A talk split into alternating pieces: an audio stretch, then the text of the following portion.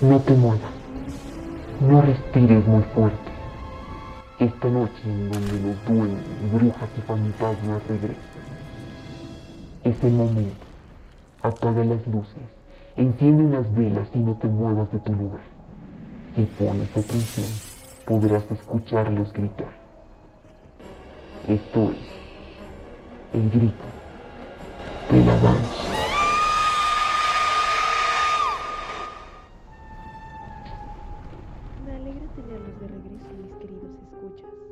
Soy su conductora, la Divina, y estoy muy emocionada de tenerlos nuevamente en mis dominios. El programa de hoy les encantará. Y si no es así, seguro los dejará pensando y muy alertas. Calabazas, lindas decoraciones que nos hacen sentir que el otoño está presente, que Halloween está por llegar. Cada una de ellas tiene diferentes rostros? A veces podemos sentir que nos miran desde lejos y nos acompañan a cada paso que damos. Cuando estuve en Irlanda en mi juventud, por el año 1750, pude conocer una leyenda que me contó una de las druidas de la aldea, y esta historia jamás se me olvidará.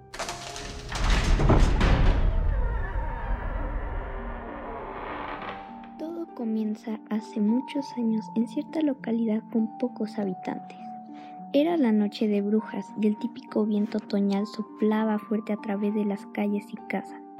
En este sitio existía un hombre conocido como Jack el Tacaño. Su reputación en el pueblo era de lo peor, lo tenían un concepto de ladrón y muy tacaño. Al transcurrir los años, su maldad creciente llamó la atención del mismísimo Satanás. Sus múltiples pecados necesitaban castigo y era hora que el diablo tomara cartas sobre el asunto. La noche del 31 de octubre, Jack se encontraba en la taberna donde siempre iba a beber unos tragos, un lugar alegre y cálido en donde usualmente los maleantes iban a pasar el rato. Aquel día era el perfecto para que el demonio hiciera su aparición. Jack seguía bebiendo un tarro tras otro cuando de pronto una persona misteriosa cubierta con túnica negra se sentó junto a él sin hacer contacto visual. Jack, es tiempo de que pagues tus pecados. Vendrás conmigo directo al corazón de mi infierno abrazador. Jack sabía que ese día llegaría pronto, que debía pagar por sus acciones, pero no pensó que ese día llegaría tan pronto. Por suerte, él era astuto, muy astuto. Así fue que sin dejar de mirar el tarro de cerveza, le propuso al demonio un trato que no podría rechazar. Jack daría su alma a cambio de que Satanás dejara que bebiera un último trago y pagara todas sus bebidas. El diablo vio patética la petición y aceptó, convirtiéndose en una moneda para que Jack pudiera pagarle al tabernero. Sin embargo, esto era una trampa. Jack guardó la moneda en su bolsillo en donde se encontraba una cruz de plata para que el diablo no cambiara de forma. Fue así que Jack le ofreció al diablo un nuevo trato, que le dejaría libre si él no lo buscaba hasta después de 10 años. El diablo sin más remedio aceptó. Jack sacó la moneda de su bolsillo y la aventó muy lejos de la taberna. Ahí el diablo molesto desapareció. Pasaron los años y tal como habían pactado, Satanás volvió. Jack se encontraba en el bosque y mientras caminaba escuchó un ruido detrás de él. Un monstruo humanoide de aspecto indescriptible se presentó ante él. Había llegado la hora de pagar su deuda. Rápidamente pensó en un plan. Fingiendo tristeza, Jack pidió como último deseo al demonio que bajara una manzana de un árbol. Pero pronto se dio cuenta que había sido engañado. Jack había tallado ya una cruz en el tronco de este. Él le pidió que la única forma para dejarlo bajar sería si nunca más volvía a buscar reclamar su arma. Sin más por hacer, el diablo aceptó y se fue. Poco tiempo después, Jack falleció por azares de la vida. Y al momento de llegar al infierno, el diablo, al reconocer su alma, le negó el paso. Jack tampoco podía subir al cielo, ya que los actos que había cometido en su vida habían sido muy malos. Es por eso que Satanás arrojó un pedazo de carbón hacia él, siendo este el único pedazo de luz que tendría por la eternidad.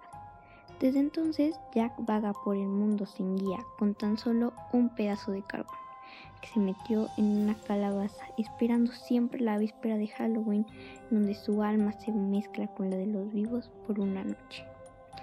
Esta fue la historia de Jack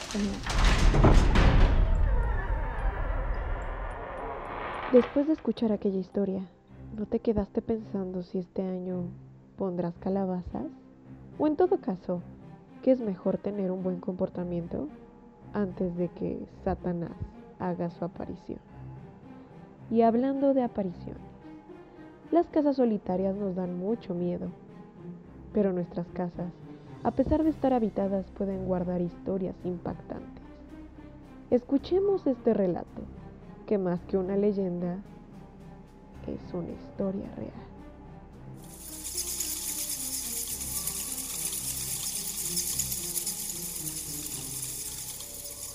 ¿Qué tal? Voy a compartirles una anécdota que me sucedió no hace mucho tiempo. Llegué a casa y no había nadie. Cansado del trabajo, me dirigí hacia el baño para lavarme las manos y prepararme algo de comer. De pronto, sentí un escalofrío por todo mi cuerpo, como como si alguien estuviera observándome. De pronto los perros comenzaron a ladrar y sentí una sensación muy extraña. Se bajó un poco la electricidad de la casa y se escuchó el crossover que se activó con un beep. La luz regresó a su normalidad nuevamente y tomé una toalla para secarme las manos. Justo cuando iba a apagar la luz, vi cómo se abría la llave del lavabo, inexplicablemente. Sentí como los vellos de mis brazos se erizaron. La verdad es que no podía creer lo que estaba pasando. Me quedé petrificado. De repente, el timbre del celular entró y volví en sí, pero no contesté la llamada. Cerré la llave del lavabo y me dirigí al comedor, pensando que si lo que había pasado era real o fue simplemente mi imaginación.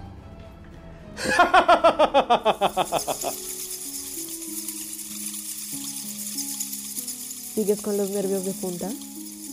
¿Ya checaste el lavabo? Me alegra saberlo. Desgraciadamente debo dejarte esta noche. No olvides cerrar bien las ventanas y dejar prendida la luz. Pero ten cuidado con las sombras. Nos vemos la próxima semana para nuestro último capítulo. Cuídense y recuerden, no griten muy fuerte. No te pierdas el siguiente y terrorífico episodio de El grito de la danza.